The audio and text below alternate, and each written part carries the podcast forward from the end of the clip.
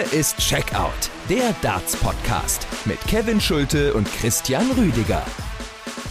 Was für ein epischer Dartsabend, was für ein Match äh, vor allen Dingen zwischen Peter Bright und Gary Anderson. Snakebite schafft einen 980er Rekord im Ali Pelli. Gary Anderson zaubert wie in alten Tagen und herausgekommen ist ein All-Time-Cracker. Snakebite am Ende mit dem High-Finish zum Finaleinzug. Das war ein ganz großer Dartsabend. Hier ist Checkout, der Podcast zur Darts-WM aktuell wie immer täglich, wie immer mit euren Nachteulen. Kevin Schulte, das bin ich und Christian Rüdiger zugeschaltet wie immer. Hi.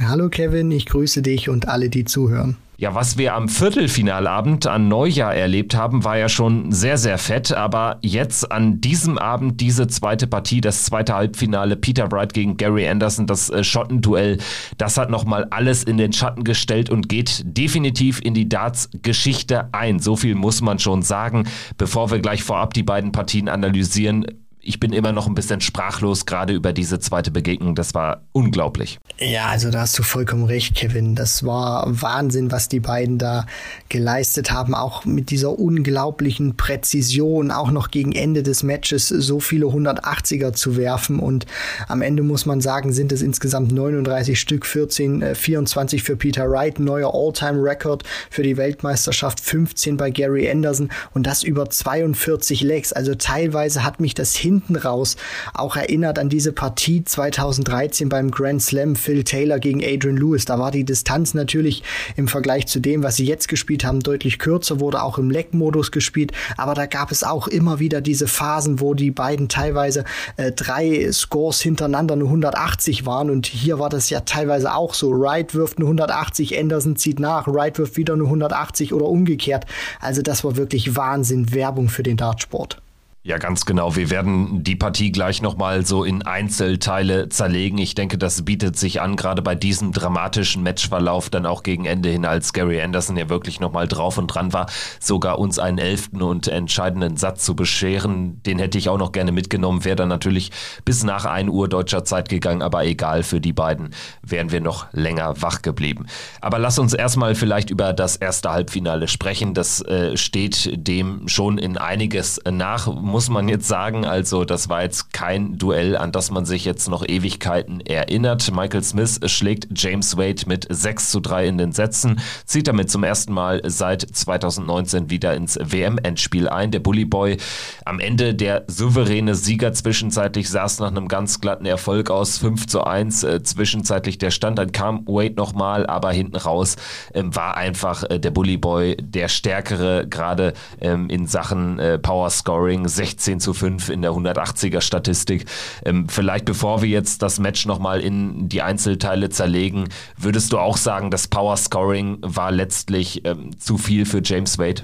Da gehe ich mit James Wade, konnte sich zwar im Vergleich zu seinen vorherigen Partien steigern, aber dadurch, dass der Bully Boy immer wieder so viele 180er geworfen hat, beziehungsweise immer wieder die 180 mit eingestreut hat in die Legs, war der Druck für James Wade unglaublich hoch. Und das Scoring war in den Sätzen nicht immer so, wie er das gerne haben wollte. Und deswegen war er immer wieder teilweise Leg für Leg auch manchmal in Sätzen unter Druck und konnte das halt nicht handeln, weil die Scores bei ihm selber nicht gepasst haben. Und dann kannst du auch über so eine Distanz nicht mehr viel mit Timing lösen. Du kannst es zwar manchmal noch retten oder manchmal dann auch Sätze oder Legs auf deine Seite ziehen, aber über so eine Distanz wird es dann eben schwierig, gerade wenn dein Gegner 1180er mehr wirft als du. Deswegen das Power Scoring war schon ein ausschlaggebender Punkt für Michael Smith, weshalb er diese Partie dann auch recht klar mit 6 zu 3 gewinnt. Ja, und wir gehen mal rein in die Anfangsphase zunächst. Der erste Satz geht komplett mit dem Anwurf. 3 zu 2 für Michael Smith, der den Satz aber kontrolliert hat, weil Wade, Wade hatte jetzt im Decider keine Chance, diesen Satz äh, zu gewinnen.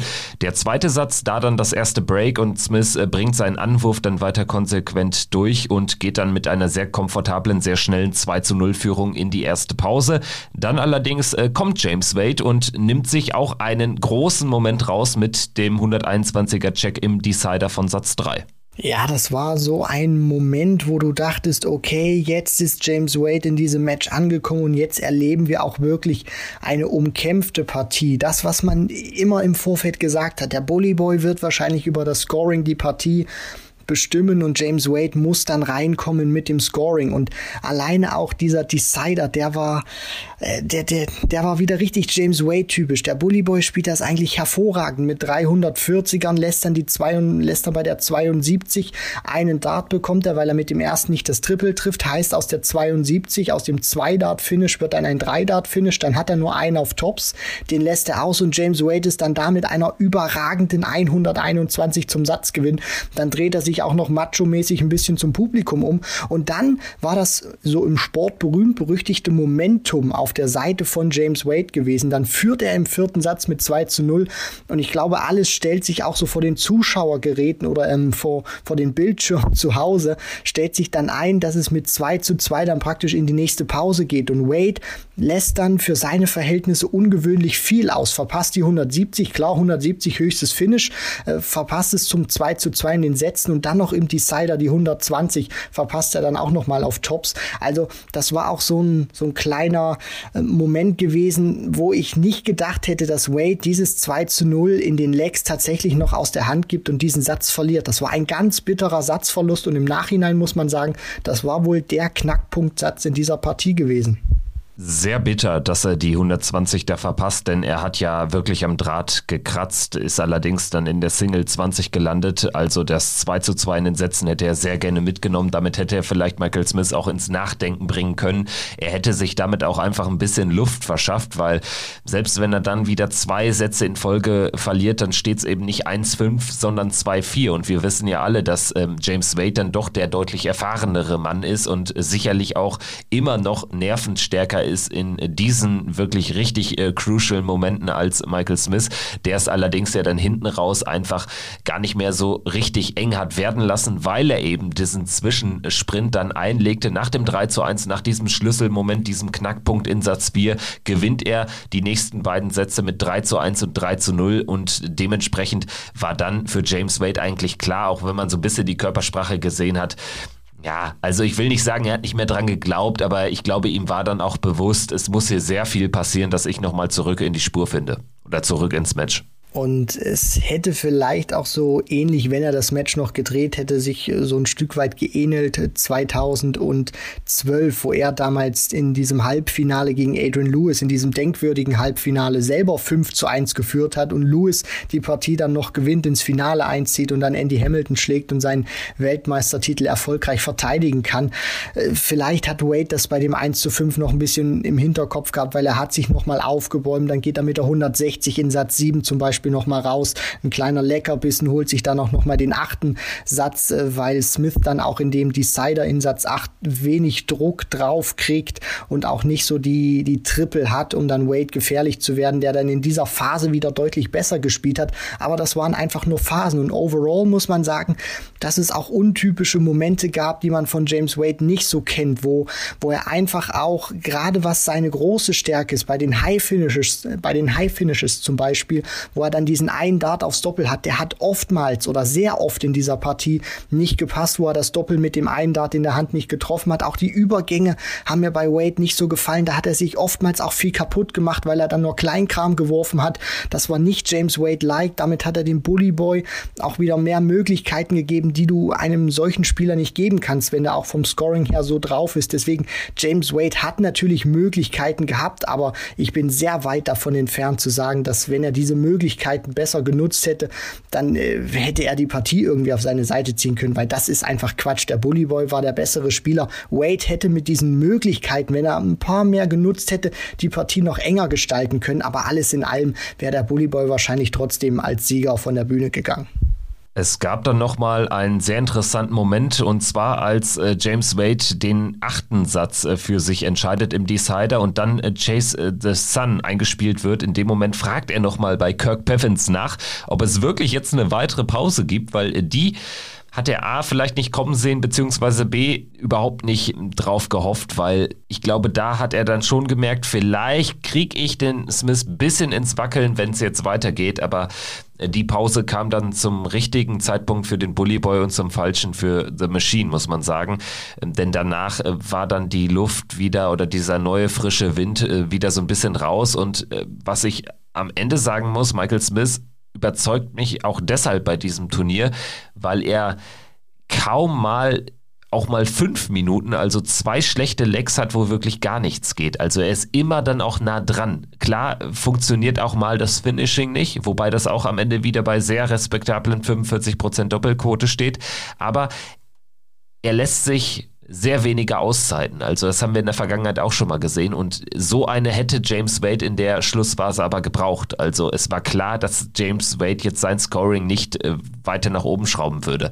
Ich meine, er hat ja sein Scoring schon äh, verbessert im Vergleich zu den äh, vorherigen Runden. Aber es brauchte da einfach auch ein wirkliches Abflachen äh, der Leistungskurve von Michael Smith und dies eben nicht abgeflacht über den Verlauf der Partie. Zumindest nicht signifikant er hätte es so weiterspielen müssen, zumindest vom Niveau her, wie er das in den Sätzen 7 und 8 gemacht hat, wo er sich dann auf 2 zu 5 beziehungsweise 3 zu 5 dann nochmal ein Stück weit mehr oder näher heranrobben konnte an den Bullyboy. Da hat das auch von den Statistiken her ähm, gepasst, hat jeweils die Sätze dann, ähm, die er auf seine Seite ziehen konnte, also den zweiten Gewinnsatz aus seiner Sicht und den dritten Gewinnsatz aus seiner Sicht mit jeweils über 100 Punkten im Schnitt gespielt.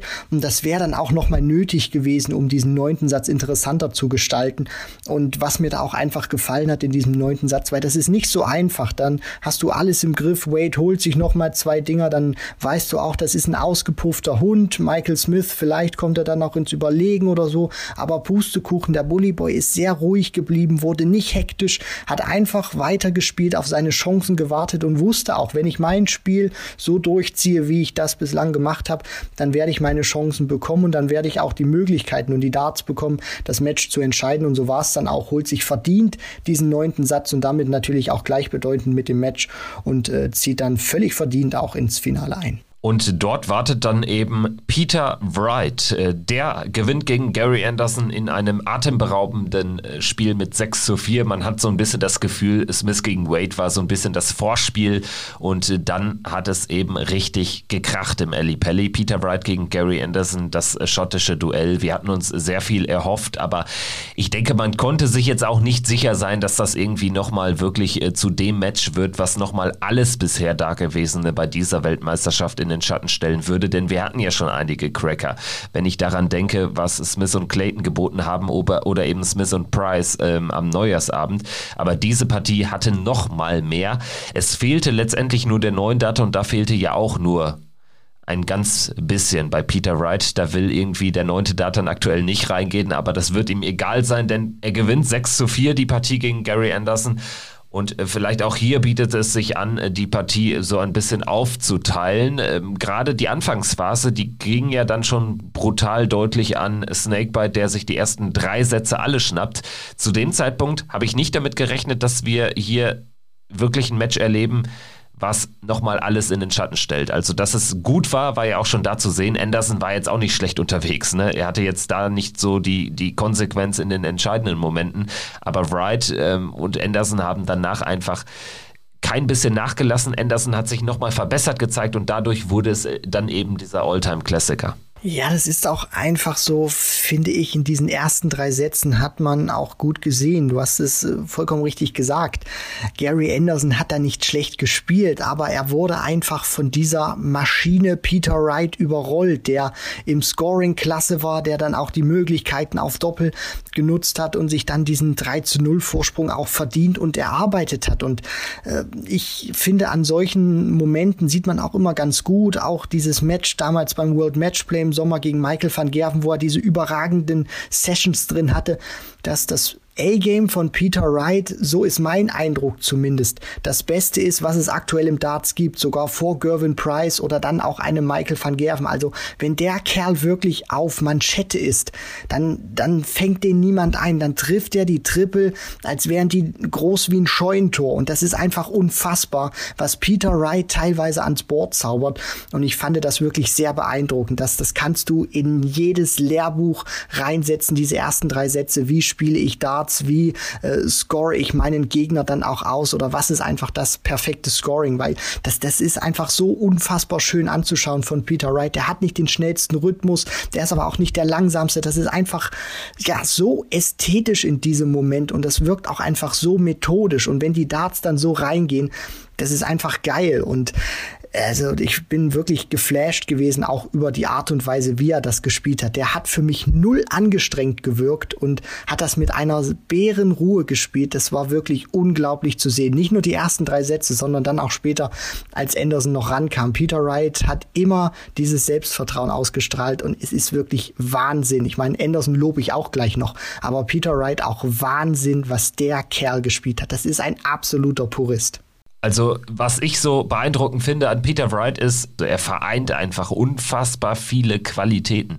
Er ist mental stark, er lässt sich nicht beeindrucken, er ist immer souverän, hat trotzdem irgendwie eine Ausdrucksstärke, um auch die Fans zu animieren. Er, also im Gesamtpaket wunderbar. Und dann natürlich sein Scoring unglaublich in diesem Match. 24 mal die 180, das ist ein EWKWM-Rekord. Und noch dazu dann auch eine Doppelquote, die jetzt auch nicht astronomisch ist. Beide bewegen sich zwischen 40 45 Prozent. Das ist sehr gut, aber wir haben jetzt auch schon Johnny Clayton in einzelnen Matches über deutlich kürzere Distanzen natürlich, aber trotzdem, wir haben da auch schon mal Doppelquoten von jenseits der 60 60, 70 Prozent gesehen. Aber auf diese Distanz muss man das erstmal so hinkriegen. Und vor allen Dingen, es gab ja in dieser Partie fast nie eine Situation, wo einer mal sich eine komplette Auszeit genommen hat, wo mal gar nichts ging. Es war ja in jedem Leck Druck drauf. Erst recht Absatz 4, 5, wo Gary Anderson dann nochmal stark verbessert in, eben aus diesem 0-3-Rückstand herauskam und ähm, da dann auch nochmal Peter Wright noch ein bisschen mehr kitzeln konnte und ja dann eben auch die beiden Sätze gewinnt. Zum Beispiel dann natürlich auch der, der 105er Checkout zum 3 zu 2 zum fünften Satz. Der war natürlich dann auch äh, eine Wegmarke und hat Peter Wright auch nochmal äh, gezeigt, hier da muss ich jetzt noch mal ran, um dieses Match wirklich nach Hause zu bringen. Er musste alles aufbieten in dieser Phase. Und was mir auch gefallen hat, ist, dass Peter Wright wirklich komplett dagegen gehalten hat, also sich auch überhaupt nicht damit beschäftigt hat, äh, wie er vielleicht den, den Satz abgegeben hat oder irgendwie in Panik verfallen, dass Anderson rankommt oder stärker wird. Der hat einfach diese, diesen Glauben und diese Überzeugung an sich selber auch ausgestrahlt am Oki. Das hat man richtig gespürt. Der war im Leck danach sofort wieder da und hat den Druck wieder hochgehalten und hat sich im Prinzip überhaupt nicht damit beschäftigt, was Gary Anderson in der Hinsicht macht, sondern sich dann einfach auch so diese, diese Ausstrahlung gehabt, okay, Gary, jetzt hast du das Leck gewonnen, jetzt hast du den Satz geholt, jetzt bist du wieder ran. Aber das macht mich überhaupt nicht nervös. Ich spiele einfach mein Spiel weiter. Ich kann vielleicht noch eins, zwei, vielleicht drei Prozent drauflegen und dann äh, hole ich mir den, den nächsten Satz wieder und dann ziehe ich wieder davon. Also das war wirklich beeindruckend zu sehen, wie Peter Wright auch mit dieser Situation umgegangen ist und er konnte ja auch dann Gary Anderson, der zwar, das muss man ihm auch zugute halten, immer wieder rangekommen ist an Peter Wright, aber nie gleichstellen konnte in der Hinsicht, beziehungsweise äh, nie an Peter Wright vorbeigehen konnte, weil es Peter Wright immer wieder geschafft hat, den Druck dann so hoch zu halten oder nochmal den nächsten Gang zu finden, um diesen famos aufspielenden Gary Anderson, der gefühlt von Leck zu Leck immer besser wurde, trotzdem auf Distanz halten konnte. Ich meine, Peter Wright reagiert auf äh, die zwei Satzgewinne von Gary Anderson mit einem unglaublich brutalen sechsten Satz. Er spielt fünfmal die 180 in dem Satz, unter anderem dann auch zweimal in dem einen Leck, als er die acht Perfekten wirft im zweiten Leck. Am Ende checkt er es dann so gerade noch und Gary Anderson äh, fehlte jetzt aber trotzdem auch in diesem Satz nicht so viel, um da auch wieder ranzukommen. Also das waren ja immer sehr, sehr kleine Unterschiede. Trotzdem ähm, gerade dieser dieser sechste Satz war wirklich komplett famos und hat ja dann auch die Richtung vorgegeben, dass man den 180er Counter dann auch quasi laufend einblenden konnte, denn dann wurde es nochmal richtig äh, knallig da im äh, Triple 20 Segment. Danach, nach dem äh, 4 zu 2 gewinnt Gary Anderson, ähm, das war extrem wichtig für ihn, gewinnt er ähm, den siebten Satz, bleibt also dran aber er ist eben nie mehr zum Ausgleich gekommen und äh, das äh, zeigt dann auch nochmal diese mentale Stärke von Peter Wright, der sich wirklich, und das war jetzt keine Show, der sich aber wirklich nicht hat beeindrucken lassen zu keiner Phase in diesem Spiel, der auch seinem Gegner nichts angeboten hat. Nein, überhaupt nicht. Und ich hatte auch vor den vor dem TV-Bildschirm immer wieder den Eindruck, selbst wenn Anderson ein Break geschafft hat und Peter Wright den Anwurf abgenommen hat, war das für mich nie so eine Sache, wo ich mir gedacht habe, okay, so wie Anderson drauf ist, bringt er jetzt den Anwurf durch und holt sich vielleicht dann auch den nachfolgenden Satz, sondern Peter Wright war immer wieder sofort da und man hatte immer wieder, ist das bei mir mitgeschwungen, dass ich dachte, okay, Anderson hat sich jetzt das Break geholt, aber Peter Wright schlägt sofort zurück, weil dieses Scoring einfach so brutal ist von ihm und er einfach äh, auf gefühlt nichts reagiert, was Gary Anderson ihm entgegenwirft und das einfach eise, eise kalt runterspielt und den achten Satz dann auch in dieser in dieser Manier auch gewinnt. Anderson hat die Möglichkeit, die 124 auszuknipsen zum 2 zu 2. Dann würde man einen ganz knackigen Decider erleben, wo es dann entweder heißt 5 zu 3 oder 4 zu 4. Anderson verpasst diesen einen Dart dann eben auf die Doppel 11 und Peter Wright steht dann mit 46 äh, Punkten da und knipst die humorlos mit zwei Darts au aus und kann dann wieder diesen zwei Satz Abstand äh, zwischen sich und Anderson bringen. Der holt sich zwar dann wieder den, den neunten Satz, aber das hat sich immer wie so ein roter Faden durch die Partie gezogen. Peter Wright hat die Führung, Anderson kämpft sich zwar heran, aber Peter Wright wird nicht nervös, wird nicht hektisch, spielt einfach sein Spiel und legt nochmal ein, zwei Prozente drauf, wenn er es wirklich muss und äh, macht das wirklich in einer roboterhaften Art und Weise, wie er da immer wieder reagiert hat. Das war, also ich will jetzt hier nicht zu sehr äh, Fanboy-mäßig Peter Wright äh, klingen, aber das, das, ich, ich finde das einfach herausragend, Kevin. Die, die, die, die, die spielen insgesamt 42 Legs zusammen, die beiden, und haben am Ende einen Schnitt über 100 Punkten stehen. Jeweils Wright als auch Anderson. Das ist im Schnitt über 42 Legs. Ein bisschen besser als ein 15 Data. Das muss man sich mal vorstellen. Das ist außerirdisch gut sowohl was Wright als auch Anderson da geboten haben. Also das ist wirklich herausragend gewesen. Das kann man nicht genug würdigen. Satz 8 geht an Snakebite. Ähm, Anderson verpasst da zwei High-Finishes mit dem jeweils letzten Dart. Das äh, beschreibt auch so ein bisschen äh, die Geschichte des Spiels, dass Gary Anderson dann häufig mal wirklich einen sehr guten ersten und einen sehr guten zweiten Dart hatte und dann aber eben das ein oder andere High-Finish nicht gelingen konnte. Ich glaube, er hätte zwei, drei mehr dieser Güteklasse noch gebraucht, um das Match wirklich noch komplett drehen zu können. Das ähm, letztlich hat ihm gefehlt und natürlich hat die Anfangsphase den Ausschlag gegeben. So geht's dann eben mit einem 5 äh, zu 4 Vorsprung für Peter Wright in den zehnten Satz und dort ähm, ist es wieder eine ähnliche Situation. Gary Anderson verpasst die 130 zum 12 Data. Peter Wright macht in 13 Dart ähm, seinen Anwurfleck zu.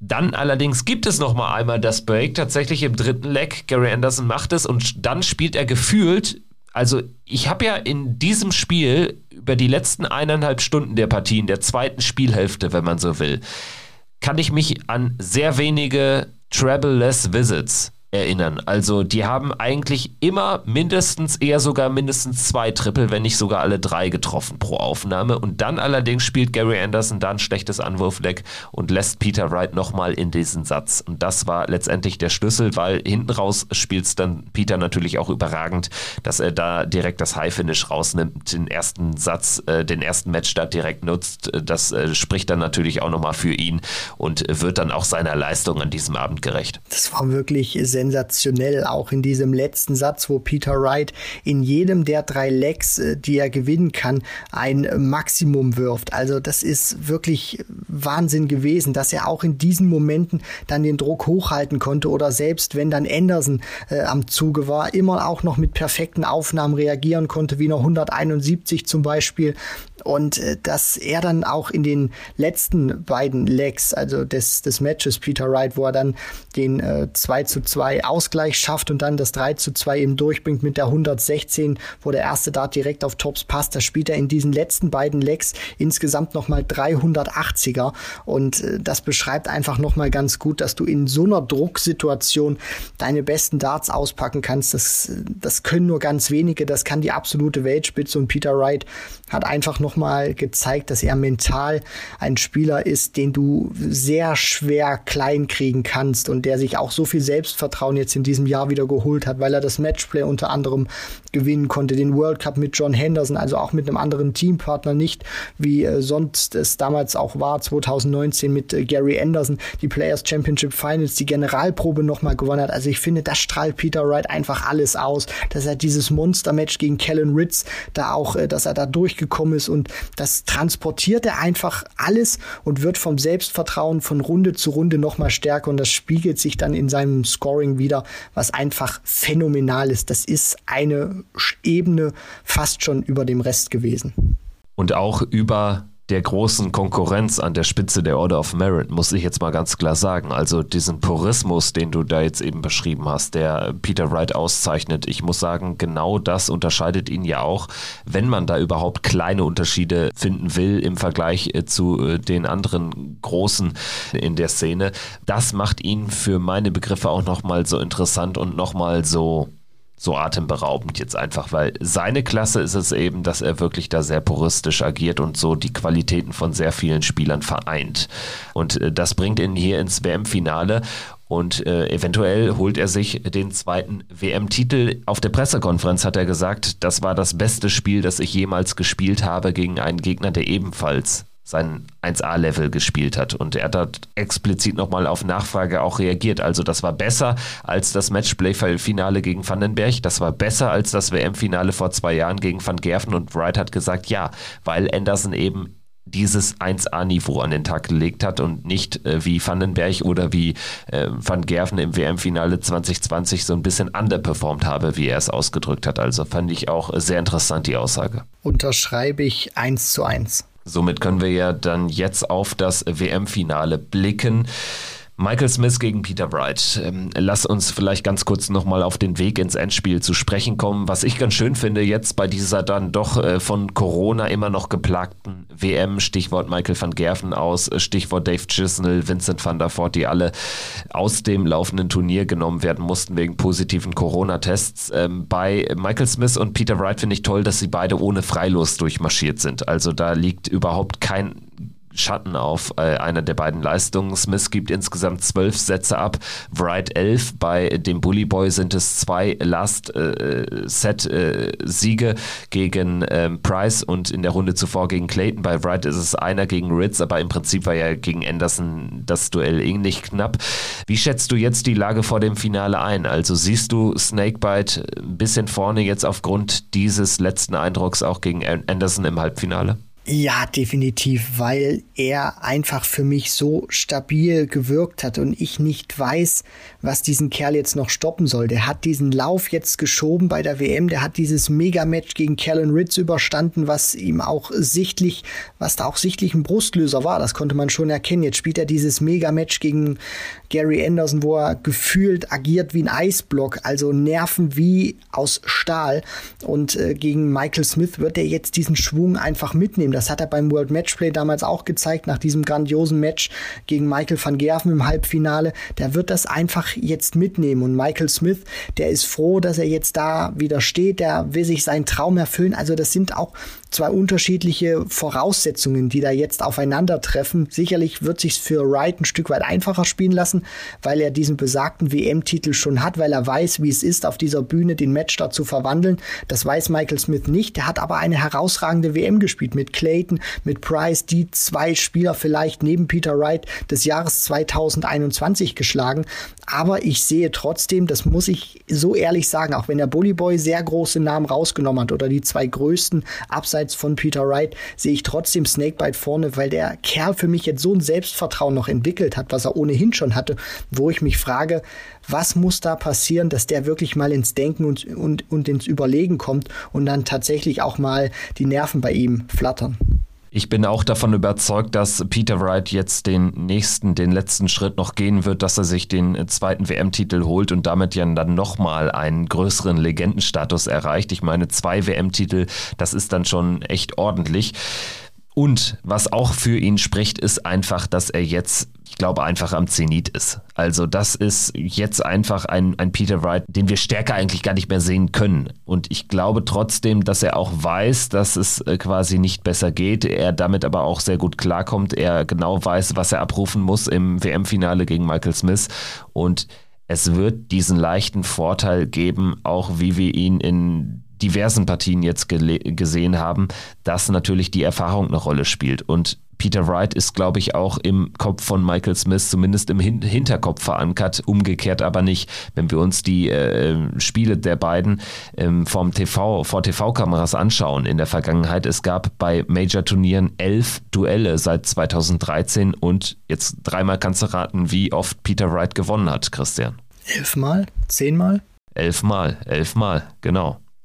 Das letzte Mal beim Grand Slam im Halbfinale 16 zu 12. World Matchplay in diesem Jahr 16 zu 7. Also das ist für mich eine Statistik. Ich meine, wenn das jetzt eine Bilanz von 4 zu 1 wäre oder so, dann sage ich noch nichts. Ne? Aber bei 11 zu 0 in äh, K.O.-Runden im TV, das ist dann schon ein klarer Fingerzeig. Ja, und vielleicht liegt es auch an der Art und Weise, dass Peter Wright vielleicht auch weiß, wann er seinen Gegner wirklich richtig wehtun kann und bestrafen kann. Und der Bully Boy war damals sicherlich noch in einer mental anderen Situation beim Grand Slam sicherlich auch schon auf oder vor, vorglühend zum WM-Niveau. Aber ich bin dann auch mal wirklich gespannt, wenn sich dieses Match auch entwickelt und bei Smith vielleicht nicht so viel läuft oder nicht alles so läuft wie in den Runden zuvor, wie er dann auch reagieren wird, weil diesen letzten Schritt zu gehen, das ist nochmal was ganz anderes und wie er dann wirklich reagiert, wenn der Druck am größten ist, da bin ich wirklich gespannt zu sehen, wie er das handeln wird, weil Peter Wright, soweit lehne ich mich zumindest schon mal aus dem Fenster, wird vor der Ziellinie nicht zusammenbrechen, wird keine Angst haben und bei Michael Smith, auch wenn er sich mental sehr gut präsentiert hat, dieses Finale zu spielen, diesen wirklich allerletzten Schritt über die Ziellinie zu machen, das ist nochmal was ganz anderes. Und das ist dann eben, glaube ich, auch nochmal was anderes als im Viertelfinale oder im Achtelfinale dann solche Situationen zu überstehen. Was man ihm zugutehalten muss, er hatte auch gegen äh, Gavin Price und gegen James Wade negative Bilanzen. Diese beiden Spieler hat er jetzt schon aus dem Weg geräumt. Also er kann da natürlich jetzt auch so eine Mentalität entwickeln nach dem Motto, hier, bei diesem Turnier läuft's ja und bei diesem Turnier besiege ich die oft zitierten Dämonen, also gelingt mir das jetzt auch im Endspiel. Was natürlich auch häufig der Fall ist, dass es äh, extrem hilft natürlich natürlich schon einmal zumindest dieses Ellie-Pelli-Feeling in einem Finale erlebt zu haben. Er hat es ja schon einmal gespielt, damals gegen Michael van Gerven 2019. Das ist sicherlich alles andere als ein Nachteil, nur trotzdem Peter Wright spielt da jetzt auch nicht sein erstes Endspiel, kann sein zweites schon gewinnen, wird ihm auch helfen. Also er hat jetzt nicht den, ich sag mal so, er hat jetzt nicht den Druck, dass er jetzt am Zenit angekommen dieses Ding unbedingt gewinnen muss, weil man davon ausgehen muss, dass es jetzt zumindest in seiner Karriere mit 51 Lenzen nicht mehr besser wird, sagen wir es so. Also das kann natürlich auch fast entspannen und er kommt ja generell sehr entspannt rüber. Ja, absolut. Den Eindruck teile ich zu 100 Prozent. Ich äh, bin der festen Überzeugung, dass Peter Wright, auch wenn sich das vielleicht komisch anhört, sehr relaxed in dieses WM-Finale reingehen wird. Und wenn der Kerl einfach relaxed ist, wenn der locker drauf ist, dann fliegen die Darts bei ihm noch mal ein paar Prozent besser. Deswegen da können wir uns, glaube ich, auch auf ein Feuerwerk einstellen von Peter Wright, wenn Michael Smith sein Spiel auch ans Board bringt, wie er das in den Runden zuvor gemacht hat. Dann wird das nochmal ein richtiger Cracker zum Abschluss. Dann lass uns äh, gerne noch schauen auf die Order of Merit. Welche Auswirkungen hätte denn welches Ergebnis? Peter Wright ist garantiert die 2, auch nach der WM. Das bleibt so. Er kann natürlich sehr nah ranrücken, bis auf 15.250 Pfund, um ganz genau zu sein, an Gervin Price, wenn er das Turnier gewinnt. Michael Smith ist äh, die 5 nach der WM. Es sei denn, er gewinnt das Turnier, dann springt er vorbei an James Wade und Michael van Gerven auf Platz 3 und würde damit direkt in die Premier League einsteigen, aber ich denke, es ähm, gibt ja eh kein, kein Fragezeichen mehr hinter der Premier League-Einladung für Michael Smith. Die Premier League aber generell natürlich ein Thema, äh, das wir dann auch noch äh, besprechen werden in der nächsten Folge. Das müssen wir natürlich tun. Wir hoffen, dass äh, es wie gewohnt dann am Ende des Finals oder nach dem Finale eben auch die Mitteilung gibt, welche zehn Spieler dann von der PDC und Sky Sports nominiert werden. Wir haben ja an gegebener Stelle schon hier im Podcast drüber gesprochen. Wie ist denn dein Tipp fürs Endspiel, Christian? 7 zu 4 Snakebite Peter Wright. Ich gehe in eine ähnliche Richtung. Ich tippe, es wird ein bisschen knapper, aber am Ende setzt sich äh, Wright durch mit 7 zu 5. Also wir werden definitiv einen langen Abend äh, sehen, sofern einer von unseren beiden Tipps aufgeht. Also ein 7-2, 7-1. Das äh, halte ich für sehr ausgeschlossen. Also ich denke, es kann da sehr, sehr lang werden und ich denke, wir hätten ein sehr langes WM-Finale auch mal wieder verdient. Gab es jetzt zuletzt eher selten. Also die beiden letzten Endspiele endeten 7 zu 3. Von daher wäre da der ein oder andere Satz mehr sicherlich äh, schön und würde dem Turnier insgesamt auch gut zu Gesicht stehen. Denn ähm, ja, also so ein bisschen liegt der Corona immer noch drüber über dem Event, aber wenn wir jetzt mal so ein erstes Fazit äh, ziehen, bis dato muss man sagen, gerade diese Zeit jetzt im neuen Jahr, diese zwei Abende, diese zwei Tage, die haben echt für einiges entschädigt. Und ähm, ich muss ganz ehrlich sagen, ich hätte nicht gedacht, dass mich die WM nach dem Corona-bedingten Ausscheiden eines Michael van Gerven, eines Vincent van der Voort, eines Dave Chisnell, dass sie mich nochmal so anzünden würde, sag ich mal. Wie ging es dir da jetzt? Ähnlich. Also diese drei Corona-positiven Fälle, natürlich sind die extrem ärgerlich gewesen, weil solche Spieler gerade dann auch Van der Voort sicherlich mit ein paar Abstrichen, aber Chizzy und Van Gerven auch erheblichen Einfluss auf den Ausgang des Turniers nehmen können. Und ich hatte auch selbst nach dem dritten positiven Test von Chizzy hatte ich zu mir selber nie gesagt, jetzt habe ich nicht so wirklich mehr Lust auf die WM oder ist für mich jetzt irgendwie eine Farce, wie es dann auch in den Medien teilweise dann äh, dargestellt wurde, sondern es, es war natürlich ärgerlich, aber es hat es für mich auch immer ein Stück weit ähm, übertüncht, weil wir trotz dieser Absagen immer wieder in den Sessions richtig geile Matches hatten und ich mir dann gedacht habe, okay, wenn da jetzt noch Van Gerven gespielt hätte oder Chisnell oder Wade gegen Voort, das wäre einfach nochmal das i-Tüpfelchen gewesen gewesen. Deswegen diese WM, die hat mich auch begeistert. Diese drei äh, Matches, die nicht stattfinden konnten, die sind extrem ärgerlich, weil man weiß zum Beispiel nicht, was ein Michael van Gerven gemacht hätte, ob der vielleicht im Finale jetzt gestanden hätte oder nicht. Das ist alles Kaffeesatzleserei. Deswegen, er wird es im nächsten Jahr wieder versuchen oder in diesem Jahr, besser gesagt. Die WM ist ja dann schon wieder in äh, zwölf Monaten. Von daher, ähm, es ist wirklich so, diese, diese WM, die hat mich wieder elektrisiert mit Matches, mit Sessions, wie ich sie noch nie zuvor gesehen habe. Und ich denke auch mal, ich lehne mich da nicht so weit aus dem Fenster, dass wir bei der nächsten Weltmeisterschaft 2023 dann äh, vielleicht sogar noch mehr solche Abende sehen werden.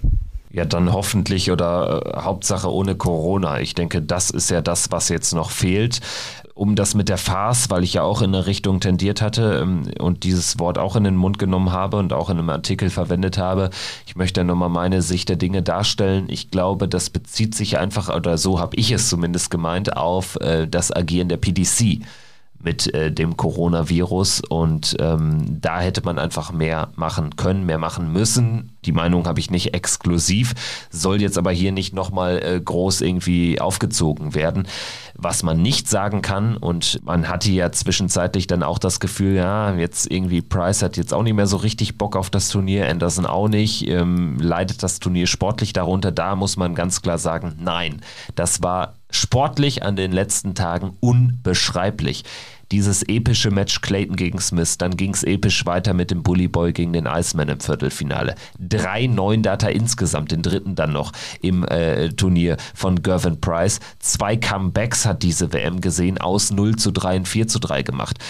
Und dann natürlich dieses Halbfinalspiel zwischen den beiden Schotten. Also was will man da sportlich mehr? Ganz klar, sportlich ein unbeschreibliches Turnier und leider kann das nicht darüber hinwegtäuschen, dass natürlich dann allen voran ein Michael van Gerven gerade in der Endphase des Turniers trotzdem fehlt. Ne? Also das ist und bleibt einfach schade. Aber ich würde sagen, soweit können wir doch sehr zufrieden sein mit dem bisherigen Turnierverlauf abseits dieser Geschichte und blicken jetzt einfach dann nochmal ja, mit Vorfreude auf das Finale. Christian, wir haben eben unsere Vorschau geliefert, wir haben die Halbfinals analysiert. Ich würde sagen, wir können jetzt die Folge für heute beschließen und melden uns dann nochmal mit einer ausführlichen Finalanalyse. Hoffentlich haben wir dann auch schon die Premier League Infos und äh, dann geht es ja schon bald weiter mit der Q-School. Für mich bleibt einfach zu hoffen, dass möglichst viele Leute jetzt wieder über diese Weltmeisterschaft den Weg zum Dartsport gefunden haben und dabei bleiben. Natürlich auch bei uns im Podcast, da freuen wir uns über jeden Hörer, der auch dann abseits der WM einschaltet, aber bevor das morgen irgendwie im WM-Finaltrubel untergeht, wollte ich das einfach mal loswerden. Also die Jungs haben auch gefühlt in deutlich mehr Sessions als in der Vergangenheit geliefert, weshalb, wenn da mal einer beim Seppen hängen geblieben ist, war die Wahrscheinlichkeit auch deutlich größer, weil du so viele tolle Matches hattest, so viele tolle Sessions auch dabei mit äh, Matches, wo man dann auch hängen bleiben konnte und ich freue mich mega. Die WM hat riesig Spaß gemacht. Wenn ich, wenn Corona nicht wäre, wäre das äh, vielleicht auch äh, für mich die, die größte WM aller Zeiten, wobei man auch noch sagen muss, diesen WM-Titel von Phil Taylor damals 2013, da kommt bislang noch nichts ran, aber trotzdem sportlich gesehen ist das mega gewesen von, von der Qualität und das Finale kommt ja noch und äh, ich würde sogar auch sagen, weil Peter Wright das Ding jetzt zweimal verpasst hat, er wird im Finale noch den neuen Data spielen und dann haben wir vier gesehen bei der WM.